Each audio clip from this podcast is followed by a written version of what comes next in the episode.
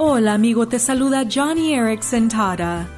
Todos conocemos el Salmo 23 donde dice, Aunque ande en valle de sombra de muerte, no temeré mal alguno, porque tú estarás conmigo.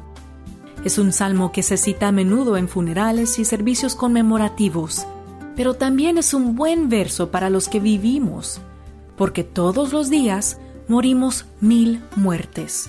No solo caminamos por el valle de la sombra de la muerte, cuando recibimos un informe médico terrible o sobrevivimos a un derrame cerebral.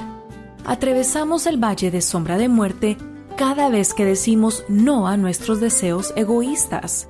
Dejados por nuestra propia cuenta, no podríamos hacer eso, pero el Señor nos guía con su vara y su callado por un camino de vida recta. Entonces, no temas, pues con Jesús como tu guía estás seguro.